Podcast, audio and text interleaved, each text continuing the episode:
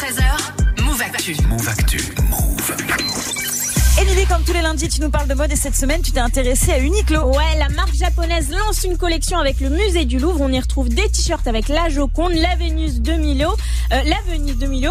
Bref, toutes les stars du musée du Louvre. C'est la deuxième collection dans le cadre du partenariat entre Uniqlo et le musée qui dure jusqu'en 2025. Donc Ouais. il y aura d'autres collections qui vont sortir. Mais alors en quoi c'est différent des souvenirs qu'on trouve dans les boutiques, par exemple des musées? Bah, le designer derrière ces t-shirts, c'est un artiste très connu au Japon, Yu Nagaba. C'est donc des œuvres d'art à porter, des espèces de t-shirts tableaux si tu veux. C'est pas la première fois, je crois qu'Uniqlo s'intéresse à un musée. Ouais, il y a déjà eu des collaborations avec le musée des Beaux-Arts à Boston et le musée des, des Arts modernes à New York. Et ce qui est frappant, c'est qu'en ce moment, on voit beaucoup de collaborations avec des influenceurs. Mais Uniqlo, ils font la différence en travaillant avec des musées. Ouais. Et Vincent Grégoire, spécialiste des tendances à l'agence Nelly Rodi, explique pourquoi. Il y a cette idée de noblesse, il y a cette idée de pérennité, il y a cette idée de sens. Un musée, c'est le savoir, c'est la connaissance, c'est l'autorité. Qui contrôle les musées, contrôle l'autorité, contrôle l'histoire, contrôle la mémoire. Donc c'est extrêmement stratégique. L'idée donc, c'est d'être intemporel parce que si tu travailles avec une chanteuse ou un influenceur, dans 10 ou 20 ans, on s'en souviendra peut-être pas. Bah ouais. Alors que le Louvre, bah, c'est une valeur sûre. Et il y a deux personnalités qui l'ont bien compris, c'est eux.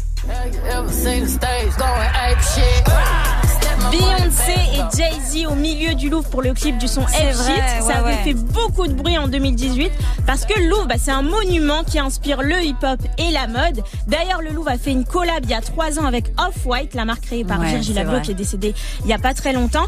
Et la collection a très vite été en rupture de stock, donc Uniqlo espère la même chose. Et du coup, ces pièces Uniqlo, elles valent combien? Bah, au départ, elles sont abordables entre 15 et 25 euros si t'achètes un t-shirt ou un pull. Ouais. Sauf que derrière ces designs, on l'a dit, il y a des stars du graphisme. En plus, elles sont souvent en série limitée. Donc, il y a de la spéculation sur ces collaborations. C'est comme un tableau finalement. On prend soin de son t-shirt et on attend que la valeur monte. Ah ouais, un t-shirt euh, la Joconde, ça te dit Greg ou pas? Bah pourquoi pas s'il est beau et s'il est joli euh, bah, carrément mais je, je trouve ça hyper malin en fait c'est cette connexion fou, mais entre bien les sûr. marques et les musées et, et de mettre Sur en la valeur, longévité, euh, c'est Mmh. vrai que c'est un Ouais, argument ouais. de fou en fait. Ça, et ouais, puis les vrai. musées, le Louvre, il a, il a, il a une hype, euh, il y a eu une hype après ce clip de Beyoncé. Moi, j'y suis allé après. Ah Tous les gens étaient au même endroit où Beyoncé et Jay-Z ont fait leur clip Ah ouais. et, euh, et voilà. Ça y attire un nouveau visites public. aussi euh, qui ouais. retraçaient tous les tableaux qu'on le les clip. gens, les gens disent ah oui, les met- genre ils regardaient même sur leur téléphone le clip en même temps pour se mettre au même endroit. Ah, non mais il y a un vrai truc derrière après ça et c'est très malin part du. Louvre aussi de ça rajeunit vachement aussi euh, les gens C'est donnant ouais. Ouais, ouais, c'est pas mal, c'est pas mal. Merci beaucoup, Comme. PNL avec Ciao. la Tour Eiffel. Bah oui, c'est vrai. Pareil. Mais oui. Est-ce qu'elle en a besoin la Tour Eiffel? Non, mais c'est Je sympa. pense pas, mais bon. Oui. C'est sympa. C'était peut-être pas le même retour de hype. euh, Enfin, Non, le même euh, retour euh, sur investissement de hype. Bref.